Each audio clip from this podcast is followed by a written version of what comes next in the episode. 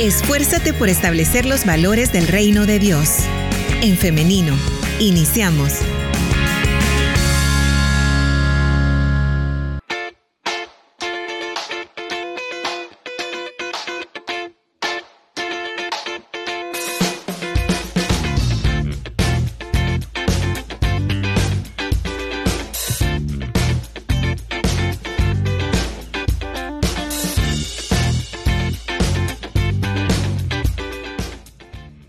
Estamos ya transmitiendo en vivo a través de En Femenino SV, así que bienvenidas, bienvenidos a las personas que se conectan a través de esta plataforma. Tiene a disposición los comentarios para estar participando de esta conversación. También a través del 78569496. Ya tenemos acá varias preguntas, así que vamos a iniciar lo más pronto posible con esta entrevista. Ya tenemos lista también a nuestra invitada para el día de hoy, así que vamos a darle paso a la doctora Vanessa Mengíbar. Adelante, doctora, ¿cómo está? Buenos días, este, pues bien, gracias a Dios. Aquí ya casi por finalizar semana pero en la disposición pues, de poder darle eh, respuesta a todas las dudas que veo que tienen ya en, en línea, ¿verdad? Sí, como siempre nuestra audiencia aprovecha mucho este espacio, doctor, así que le agradecemos por atender a nuestra invitación. Sí, gracias. Es un gusto de verdad para mí eh, este programa. Ya ustedes ya saben que me encanta a mí como tratar de, de ir solventando ciertas dudas que a veces son eh, inexistentes. Pues ayer que más, o menos comentábamos, habían cosas que, que se creen que, que, no son ciertas, ¿verdad? Y es mejor aclararlas para tener una panorámica real de la situación. Claro. Y es que hoy estaremos hablando acerca de los métodos de planificación familiar. Entonces, bueno, vamos a, a iniciar ya de lleno con el tema y es que eh, la planificación familiar es un tema eh, rodeado de bastante desinformación, a veces suele ser tabú. Eh, y por eso es importante que lo sepamos, que es una práctica que regula cuántos niños nacen en una familia, incluyendo también el control de, del número de años entre los nacimientos mediante eh, diferentes métodos de los cuales vamos a comentar ahora. Así que, doctora, iniciamos con cómo funciona un método eh, anticonce anticonceptivo. Bueno, realmente así como usted dice, la planificación o el, los métodos anticonceptivos que existen sirven para regular el número de hijos que pues la pareja o la mujer decida tener eh, en el intervalo de tiempo que lo desee y pues para llevar un, un, mejor control de la natalidad y también basado en el individuo. O sea, no acuérdense que siempre, y que esa es una de las principales cosas que, que suceden, es que cuando alguien quiere utilizar un método anticonceptivo, pues busca al que la amiga le funcionó, al que la mamá usaba, etcétera, ¿verdad? Entonces, tiene que ser una consulta. Puede ser que a veces no le guste consultar, pero es una consulta porque uno elige el método o le sugiere el método que más le conviene de acuerdo a su eh, estado físico, a las patologías que pueda padecer, a realmente la información que usted me brinde de decirme cuándo quiere tener un bebé o, o cuándo no, a la cantidad de hijos que ya se tienen. O sea, toda esa panorámica nosotros como ginecólogos la vemos antes de eh, decir qué método podría serle mejor a, cada mujer, dependiendo del caso. Y este pues existe una diversidad de métodos desde los métodos naturales que no son a base de ningún eh, medicamento pero que un método natural pues por ejemplo no lo puede utilizar alguien que tenga unos ciclos menstruales irregulares porque allá de por sí ahí este faltamos a una de las de los principales requisitos para llevar eh, eh, la utilización del de el método anticoncepción natural entonces depende de cada eh, de lo que la de lo que la paciente quiera o de lo que la mujer desee en su vida es la oferta que como ginecólogos le podemos hacer de los usos de los métodos anticonceptivos. Bien, eh, doctora, ¿cuáles son los más comunes, los que se utilizan más? Quizás el, de los más comunes que se están utilizando ahora son los anticonceptivos orales, que son las pastillas, la diversidad de pastillas, porque también es otra, Otra de las situaciones, antes casi que solo existía una pastilla. Entonces hay un montón de mitos relacionados a las pastillas anticonceptivas. Que esa pastilla me va a engordar, que si la pastilla me va a hacer que me salgan espinillas, que bueno, un montón de cosas que ahora yo trato de explicar a veces en la consulta. Tengo una diversidad de opciones de hormonas. En cada una de las pastillas no es la misma hormona que lleva eh, todas las pastillas que están. Entonces puedo darme como el lujo, digámoslo así, de elegir qué hormona voy a utilizar en qué mujer de acuerdo, de acuerdo a la necesidad de. Y otro, pues que, que, también es de los más usados, son los inyectables. Y de los inyectables tenemos también la diversidad del inyectable mensual, el de cada dos meses y el de cada tres meses, que también va con criterio de elegibilidad, que no cualquiera lo puede utilizar o sí podrían hacerlo, pues, pero depende de los factores de riesgo o de lo, como le digo, de la tasa de fertilidad que quieran, es el método que uno puede recomendarles. Okay.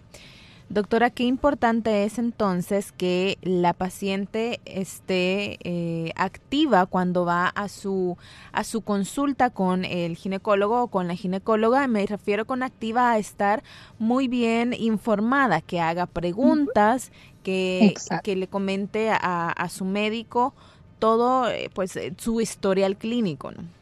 Cuáles son los, cuándo, cuáles son los deseos realmente que ella tiene de, utilizar. Porque, por ejemplo, a mí me llega mucho eh, la consulta cuando va a, casarse. Entonces me dicen, doctora, fíjese que yo soy pronta a casarme y me gustaría que nos explicara. Esta consulta a veces es muy buena hacerla en pareja, porque si está con, con, con, su futuro esposo, con su novio, con, o, o ya con su, con su esposo como tal, que entre los dos vean realmente, nosotros hemos pensado esto, pero queremos, qué sé yo, tener, eh, nos vamos a casar, pero queremos tener hijos hasta dentro de tres, cuatro años. Entonces ya ahí yo voy pensando eh, qué método le voy a poder ofertar o depende también la edad que tenga. Y como les digo, la patología que pueda padecer, o sea, si es hipertensa, si es diabética, si es eh, hipotiroidea. Bueno, hay muchas, eh, muchas patologías de base por las que uno puede ir descartando ciertos métodos que no le van a funcionar o que no son eh, de primer escoge para eh, ciertas patologías, pues, pero sí tiene que llegar así como usted dice, muy clara de lo que quiere, de lo que necesita para ella, no pensando, como les digo, por eso no me gusta que lo hagan como, le voy a preguntar a mi, a mi vecina cuál usa o a mi mejor amiga, porque ella tiene otras necesidades. Puede que la, la amiga esté queriendo tener un embarazo en un año, entonces esté usando un método pues para poder eh, embarazarse en un año y usted lo que quiera es de aquí a cinco años. O hay algunas que me dicen, doctora, yo no quiero tener hijos, pero estoy casada, pero nosotros ya decidimos que no queremos tener hijos y eso también es valedero. Si usted no quiere tener hijos, pues vamos a optar por un método a largo plazo o incluso uno definitivo. Ok, bien. Importante la aclaración que hace también que esto es algo de dos. Es importante también que el esposo, el prometido, eh, esté presente también cuando se elige un método de planificación familiar, porque no es solamente responsabilidad de la mujer, ¿no? Sí, no, realmente es una decisión de los dos. Eh, el que van a, poner claro, pues porque también son cosas que recordemos que en un noviazgo se tienen que hablar, porque puede ser que de repente el, el futuro novio diga, mira, yo en mi plan de vida no tengo pensado tener hijos y la mujer siquiera. Esas son cosas que también nos sirven hablarlas desde el noviazgo para irnos preparando ya a una vida de pareja. Claro. Bien, doctora, yo traigo preparado algunos... Eh, algunas bueno no son afirmaciones sino es como son como algunos eh, frases acerca de eh, los métodos anticonceptivos que yo quisiera que usted nos aclarara si son mito o son una realidad. Así que vamos entonces con el primero. Hay que descansar de los anticonceptivos. Ay esa es la más frecuente y no es cierto es la primera a descartar. Muchas mujeres lo que dicen es, doctora, es que me tengo que desintoxicar ah. del anticonceptivo. Y no es cierto, no son tóxicos, o sea, sí son, recordemos que todo el medicamento son drogas, o sea, así se conocen un grupo de drogas, vea un medicamento, pero algunos generan depósito, no es que sea desintoxicación y otros no. Por ejemplo, anticonceptivos orales, pastillas no necesita usted eh, periodos largos para, para poder quedar embarazada o para recuperar la fertilidad. ¿Por qué? Porque como es una carga diaria que le estamos dando al cuerpo, por eso es que hay muchos embarazos cuando a veces se le olvida a, a la paciente tomarse el anticonceptivo Y, y ya dice, doctora, yo estaba planificando y quedé embarazada. Y lo que pasa es que no se tomó el medicamento como debería de ser. Entonces, a veces no es que el método sea malo, sino que el uso no fue el correcto. Eh, en cambio, los inyectables de tres meses o de dos meses, eso sí generan depósito. Depósito es que como están programados para tres meses, va a ser el bloqueo hormonal en tres meses, pues si yo la, me la dejo de poner ahora, todavía tengo un depósito que me cubre más o menos dos, tres meses más antes de recuperar o de ir viendo si va a haber mi fertilidad. No es desintoxicación, sino que es como la carga hormonal para la que ya venía preparado el medicamento. Entonces, eso es lo que me voy a tardar en recuperar la fertilidad. No es que esté intoxicada con el medicamento y que necesite ese periodo. Pero sí, algunos sí necesitan un periodo más prolongado que otros. Por ejemplo, el dispositivo intrauterino o los DIU ese DIU que es de cobre, es el mismo día que usted se lo quita, se puede, ese mismo día se puede quedar embarazada. Entonces, eh, ese no tiene ningún descanso absoluto. Entonces, son cosas que uno también tiene que ver antes de iniciar el método anticonceptivo. La siguiente es, ¿la pastilla es eficaz desde el primer día?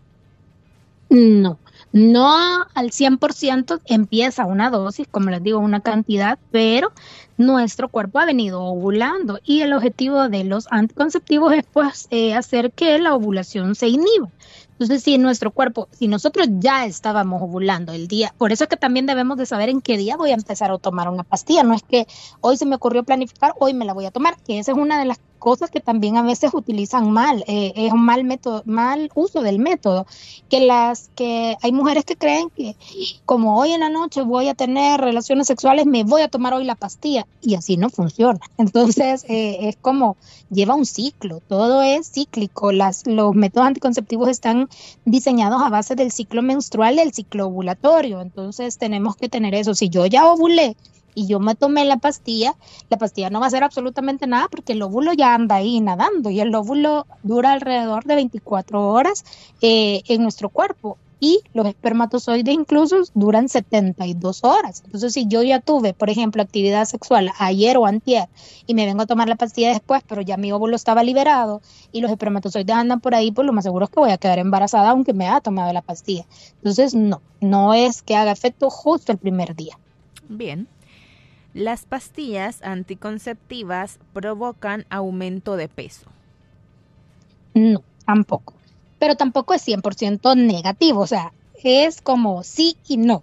¿Por qué? Porque hay unas que tienen una carga hormonal muy alta. Eh, ah, por ejemplo, la famosa perla, así se llama, una, una de las pastillas anticonceptivas. Y esas, como son cargas hormonales altas, el mismo estímulo hormonal puede ser, y si nosotros somos muy sensibles a las hormonas, que nos hagan eh, que vayamos aumentando de peso. Lo que sí hay que tener claro es que el aumento de peso secundario a la toma de, eh, de pastillas anticonceptivas se ve reflejado 8 a un año, o sea, 8 meses a un año después. O sea, no es que inmediato, no es que yo llevo dos meses de tomarme la pastilla y ya me hizo engordar. No es así tampoco, no es así la carga hormonal. O sea, tenemos que pasar ocho meses o doce meses, o sea, un año para decir, sí, mira, la pastilla le está generando un aumento de peso y cambiemos de método. No es tampoco instantáneo. Pero no todas, no todas las pastillas anticonceptivas. Ahora, como les decía al inicio, la gran gama de anticonceptivos que tengo, las hormonas que me permiten, hay unas incluso que son beneficiosas y que les mantienen el peso. Tengo muchas pacientes que me dicen, doctora, yo no me quiero dejar de tomar la pastilla porque mira, hasta el cutis se me ha puesto mejor, el pelo me brilla más, estoy más delgada, o sea, después hasta me cuesta que la dejen porque cuando lo uso en cuanto a medicamento, ¿verdad? Por ejemplo, en ovarios poliquísticos o algo así, porque ven los beneficios que trae el uso hormonal también, ya no les gusta dejarlo. Ok. Con el uso de algunos métodos anticonceptivos se detiene el sangrado. Sí, eso es cierto. Eh, como les decía ahorita, eh, hay, hay, las hormonas, acuérdense que no necesariamente es que todas sean para planificación, muchas veces se van a dejar como medicamento. Tienen eh, ovarios poliquísticos, que tienen hemorragias uterinas anormales, o sea, sangrados muy prolongados, yo lo uso como medicamento, pero a una dosis estipulada, no es que por tomármela nada más, sino que a veces por, por indicación médica puedo dejar, mire, se la va a tomar de esta y esta manera porque lo que necesito es parar ese sangrado. Y lo hago médicamente, no es que lo hago solo porque ahorita eh, no quiero ver reglas, como también me ha pasado que llegan mujeres a decirme, mira doctora, fíjese que voy a la playa y me viene la regla, creo que me puedo tomar algo. No es lo más recomendable, o sea, sí hay, sí hay forma de hacerlo, uno como médico lo sabe, pero no es lo que más se recomienda porque esa carga alta que tengo que meter para cortar un sangrado, después me trae consecuencias, o sea, después van a haber síntomas de esa sobredosis, digámoslo así, que estoy dando de medicamentos cuando es algo que no se necesita. En una hemorragia yo entiendo, ahí sí tenemos que usarla porque lo que me interesa es parar esa hemorragia y que no se me vaya a poner anémica la, la paciente, por ejemplo.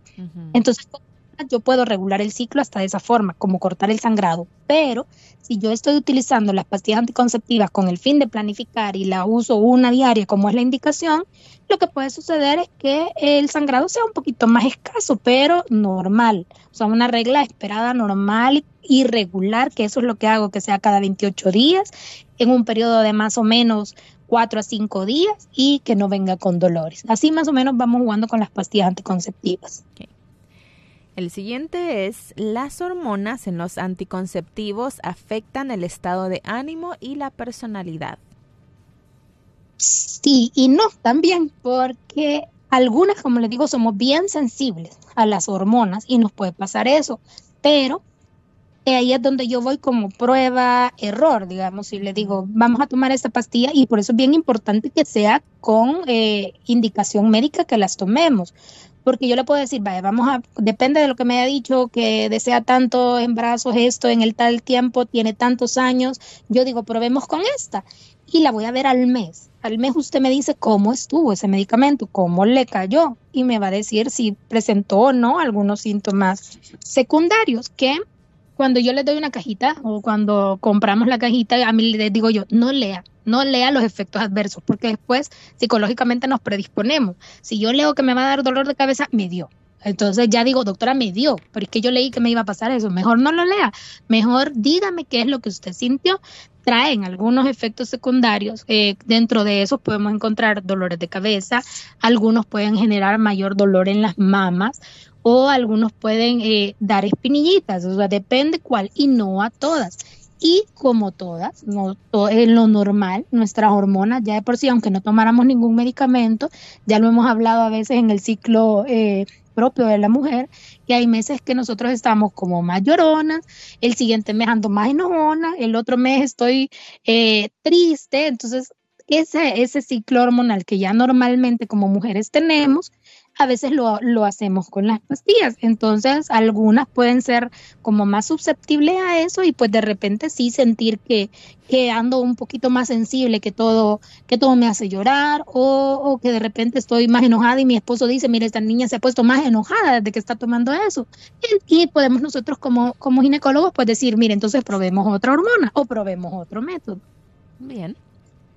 Los anticonceptivos harán que resulte más difícil embarazarse en un futuro.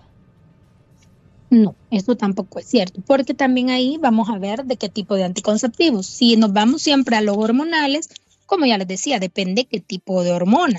Incluso algunos hasta nos ayudan para las pacientes que tienen problemas de embarazo, porque acuérdense que ya hemos hablado otras veces de ovarios poliquísticos o patologías como la anovulación, que nosotros utilizamos las hormonas para hacer que... Eh, que el ovario empiece con su función normal nuevamente y pues a veces ayudamos a que en un futuro logremos embarazos eh, sin complicación. Y eh, también, pues ahí, como les decía, los que son de depósito sí nos pueden dar un poquito de, de, retraso en lograrnos embarazar en el tiempo justo que yo quiera, pero eh, si está médicamente guiado, pues no le va, no les va a pasar eso. Y también que hay métodos no hormonales y los métodos que no son hormonales no van a bloquear en ningún momento la, la ovulación a futuro o en el momento que ustedes quieran embarazarse. Y finalmente tenemos un último y es que eh, los anticonceptivos pueden causar cáncer. No, tampoco. Eh, hay un, un, tipo de medicamentos que si no los puedo utilizar en pacientes que ya han tenido cáncer, por ejemplo, en el cáncer de mama. El cáncer de mama me pone como el bloqueo completo para que yo pueda utilizar hormonas, porque los cánceres de mama pues son dependientes de hormonas. Y en ese caso pues sí ya quedan contraindicados el uso de hormonas en una paciente que tenga un antecedente de cáncer. Pero solo por utilizar la hormona o el anticonceptivo yo voy a tener cáncer, no, eso sí no está relacionado. Muy bien, estos eran entonces todos los mitos y verdades que teníamos preparados para ustedes en esta mañana junto con la doctora. Vamos ahora a pasar a las intervenciones de nuestra audiencia, a las preguntas, doctora, para que podamos contestar la mayor cantidad posible. Así que eh, iniciamos entonces con las preguntas. Nos dicen, eh, Dios les bendiga, saludos. Es cierto, doctora, que por planificar con inyección de tres meses, la mujer puede hacerse estéril. Y también tenemos otra pregunta y nos dice, y también es cierto que la sangre se acumula toda en el cuerpo eh, con esa inyección. Qué bueno que preguntó eso, fíjese que es otro de los grandes mitos. No, no es cierto. Primero, no genera esterilidad la de tres meses. Lo que sí les decía es que puede tardemos un poquito más en recuperar la ovulación porque genera un poquito de depósito y la sangre nunca se nos acumula. Nosotras las mujeres tenemos el ciclo hormonal generalmente entre 28 a 30 días. Todos los meses, día a día, nuestro endometrio, que es el tejido que crece adentro de nuestro útero, que es lo que vemos en el tiempo de nuestra menstruación, va creciendo de a poquito, día a día en el día 28 ya está tan grueso que es el momento en el que tenemos que ver la menstruación y volver a limpiar eh, el útero. Ese crecimiento endometrial sucede todos los meses porque estamos esperando. Nuestro útero siempre está listo para un embarazo. Todas las mujeres estamos con, con nuestro endometrio preparado para eso, que es la función del útero, acoger a un óvulo fecundado. Entonces, desde el día 1 empieza a crecer de a poquito de a poquito, el día 28 está listo para evacuarse. Pero si yo utilizo un método anticonceptivo, o en este caso el de tres meses, lo que estoy haciendo es inhibir ese crecimiento endometrial. Entonces, ¿qué pasa? No se produce la capa y por eso no voy a ver reglas, porque las inyecciones de tres meses, la gran mayoría de pacientes que la utilizan no ven reglas. Hay quienes sí, hay excepciones, hay quienes sí lo, lo miran, pero la gran mayoría no va a haber regla. ¿Por qué? Porque no se forma ese, ese crecimiento endometrial. Entonces, si no se forma, no hay manera de que se nos pueda acumular, porque no hay, no, no sangramos porque no hay nada que evacuar del útero. Por eso no se, no se libera la sangre. Bien. Esta pregunta está muy interesante, doctora, y es que nos dicen, eh, interesante tema, Dios les bendiga. Yo quiero saber acerca de los métodos de planificación para los hombres y nos comenta acerca de una inyección que ha leído alguna información al respecto y quiere saber si esto es cierto y si es recetada por un doctor y cómo es que es todo el proceso con estos métodos para los hombres. Fíjese que para los hombres aquí en nuestro país, que yo también he empezado a leer eso de que se supone va a haber una inyección anticonceptiva para ellos, que actualmente aquí no, no está.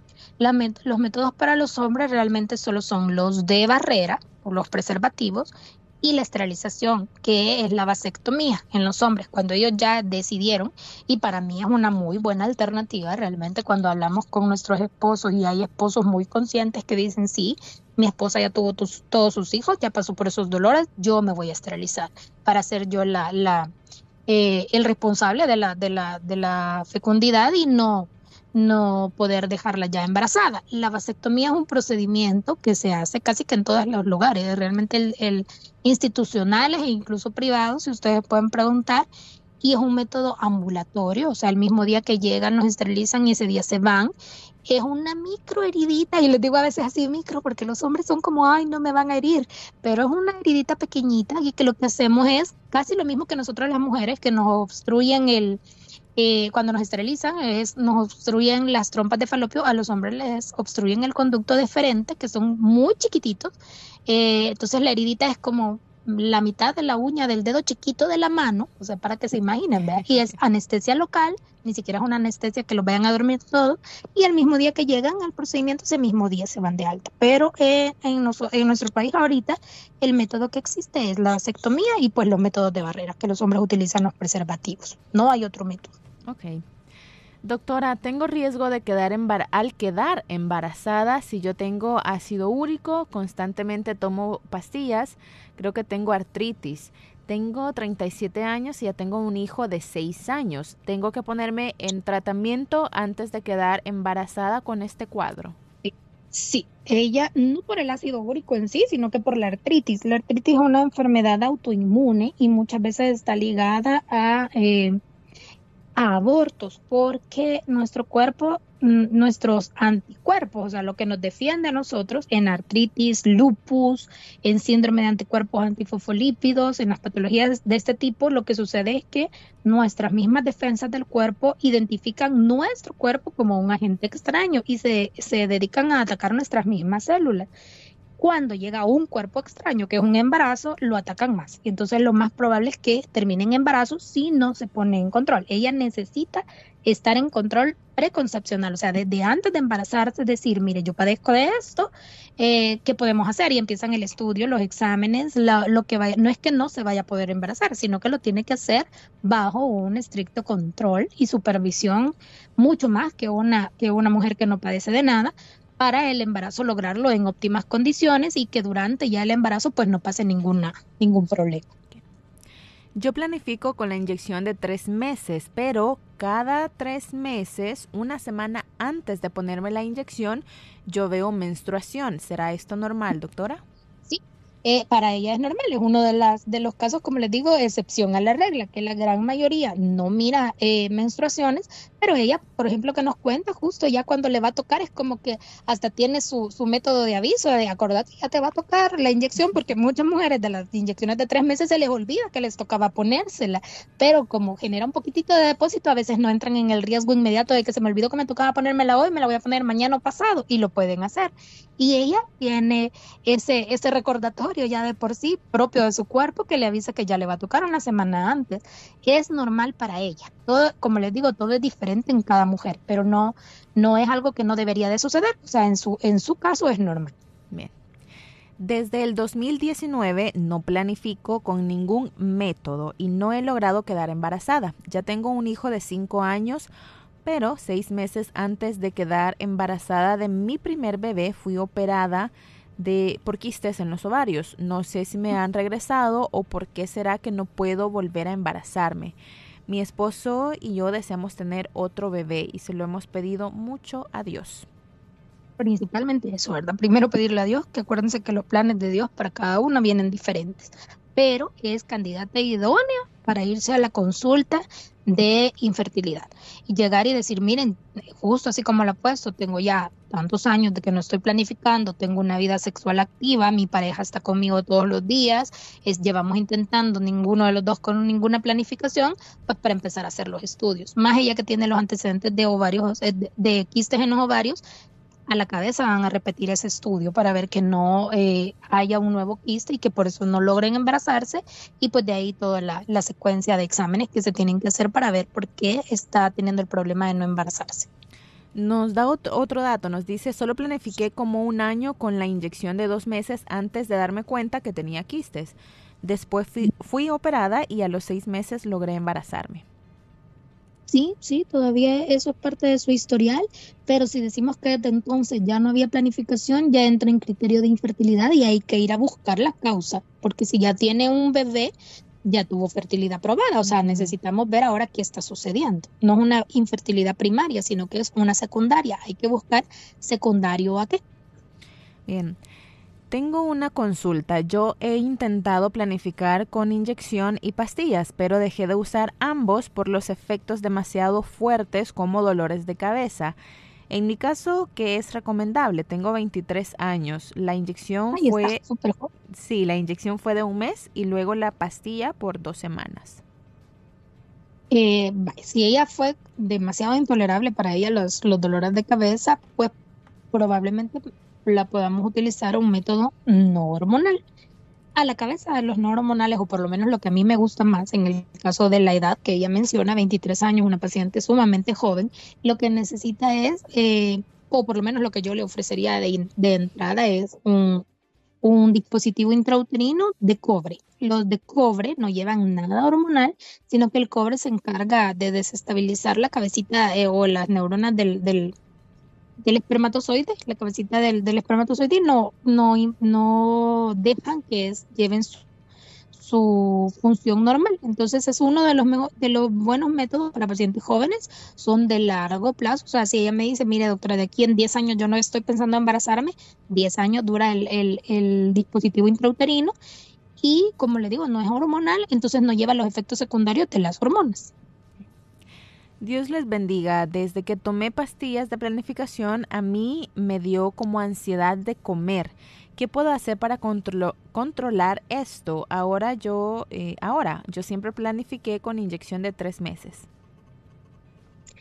La inyección de tres meses lleva una carga hormonal alta y es quizás de las que más se relaciona, como les decía antes, a los efectos secundarios de la ganancia de peso, porque son cargas hormonales altas. Podríamos optar por un cambio de método eh, anticonceptivo para bajar un poquito los niveles hormonales que le dan la sensación de, de, ansiedad, más que todo que, que, la gana de comer.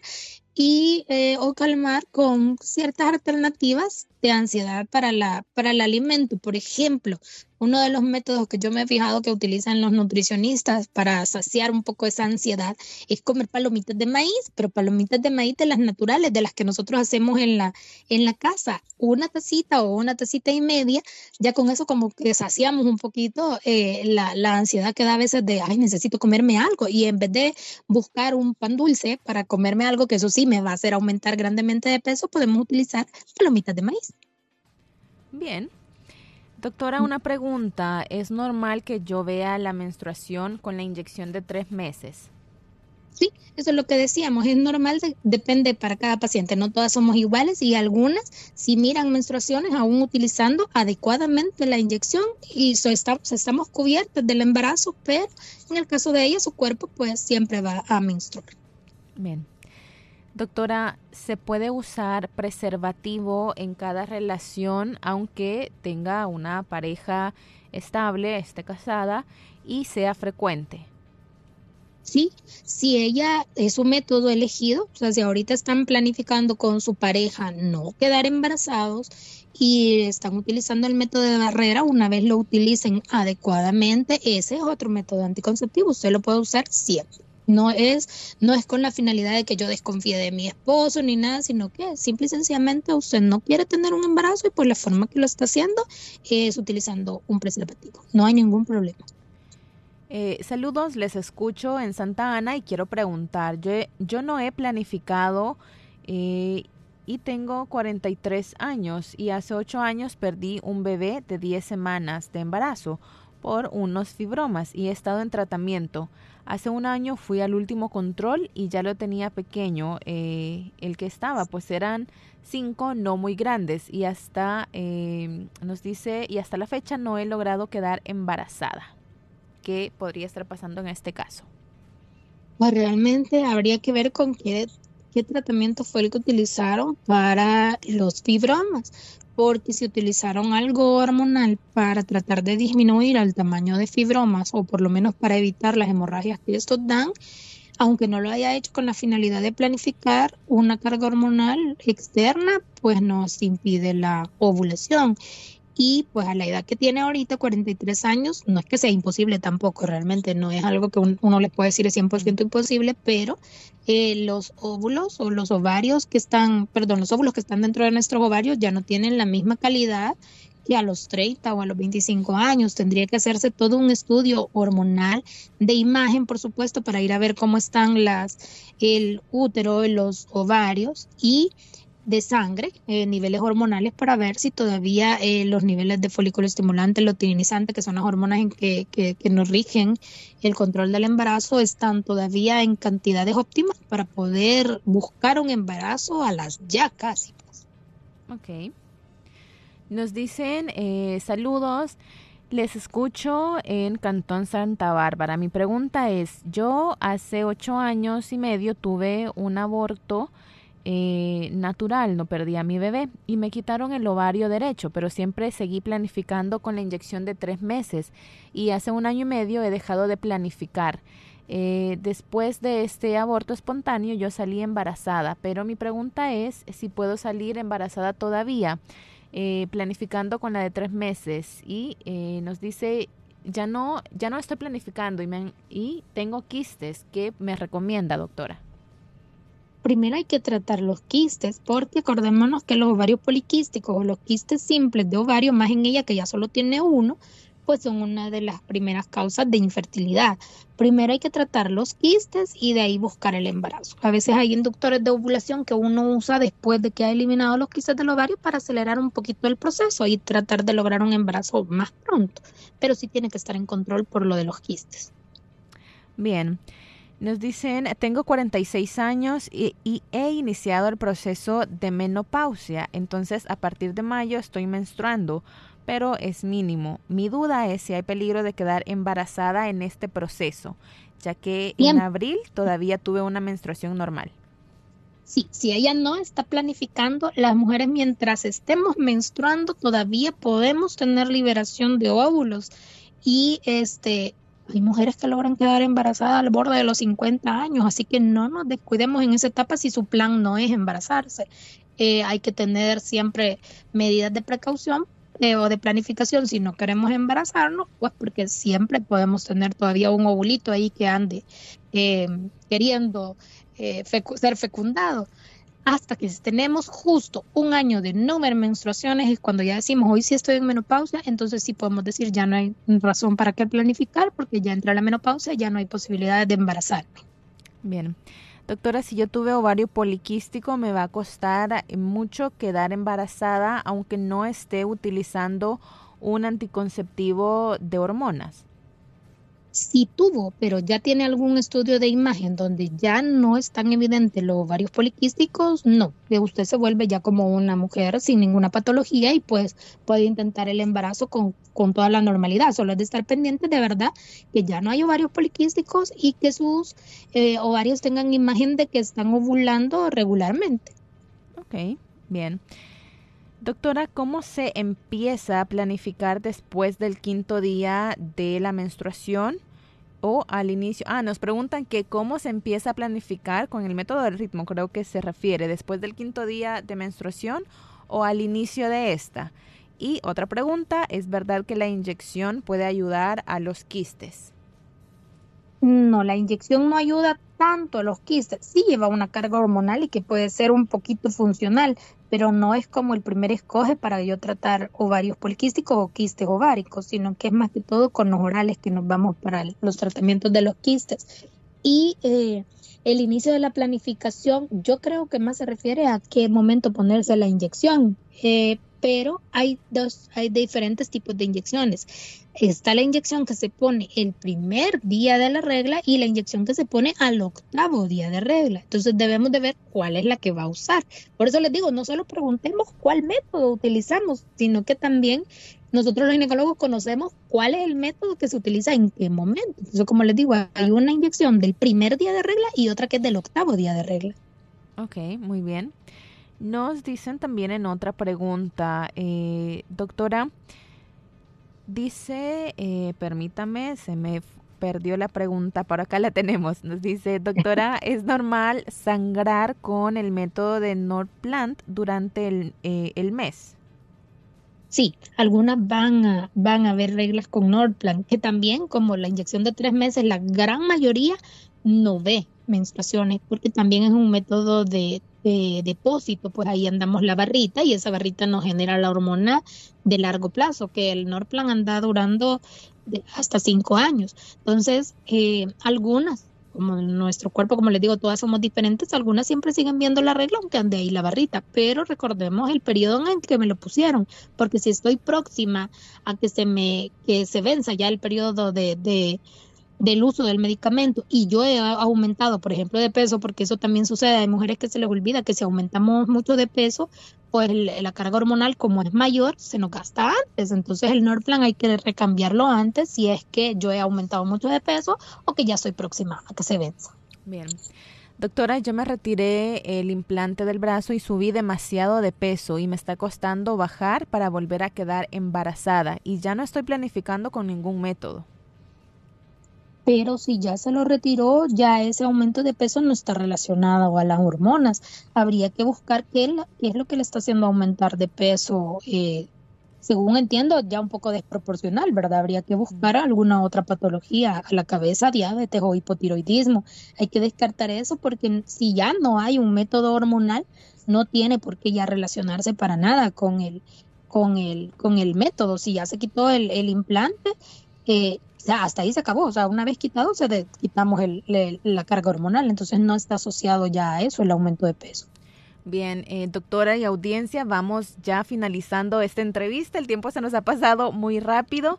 Eh, tenemos más preguntas, pero como yo le mencionaba al inicio, algunas no las he leído textualmente, sino que las he agrupado con otras. Así que yo espero que la mayor cantidad de preguntas haya sido respondidas y también esta eh, transmisión va a quedar guardada en nuestro Facebook Live para que usted pueda ir nuevamente y escuchar estas las respuestas a estas preguntas. Y quiero finalizar, doctora, compartirle dos mensajes que me gustaron mucho. Los dejé para el final para que eh, terminemos así, dejando un buen mensaje. Y es que nos dicen por acá.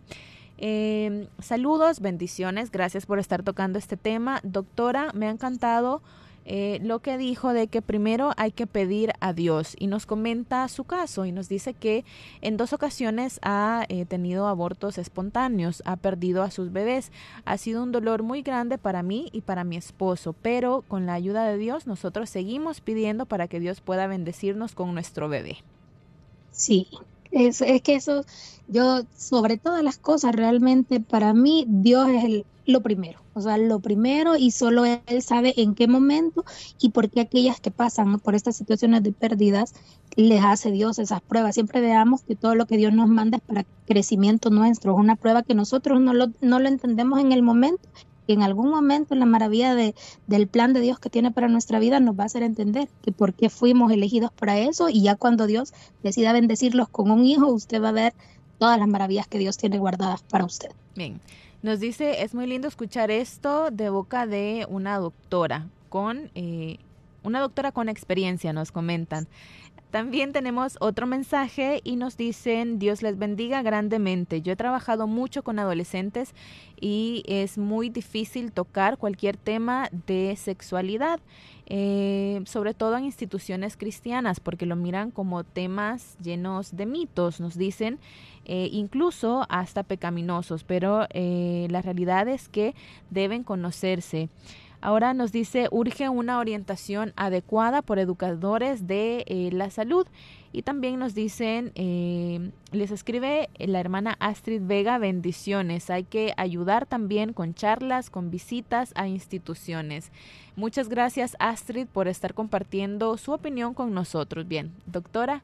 Eh, es así como vamos finalizando entonces esta entrevista, pero también antes que se nos olvide, nos están pidiendo los contactos para eh, tener una cita personalizada.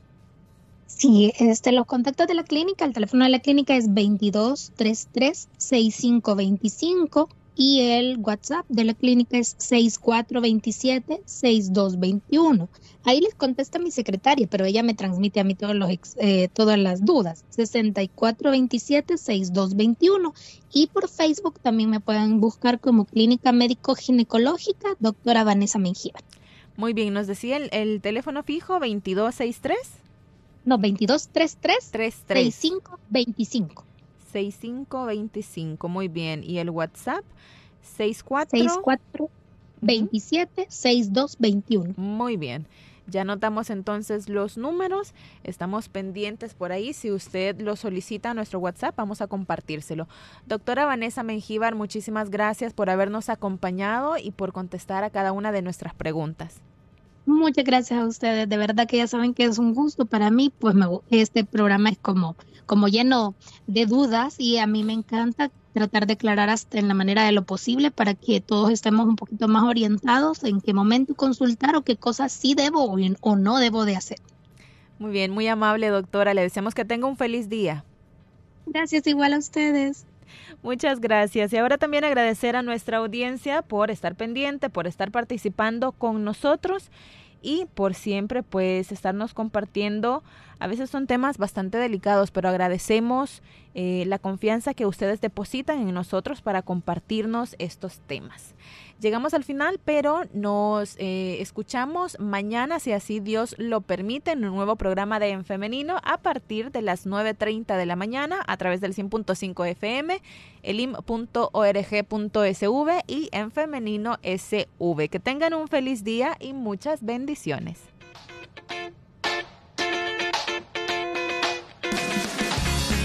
Respuesta más rápida es la acción.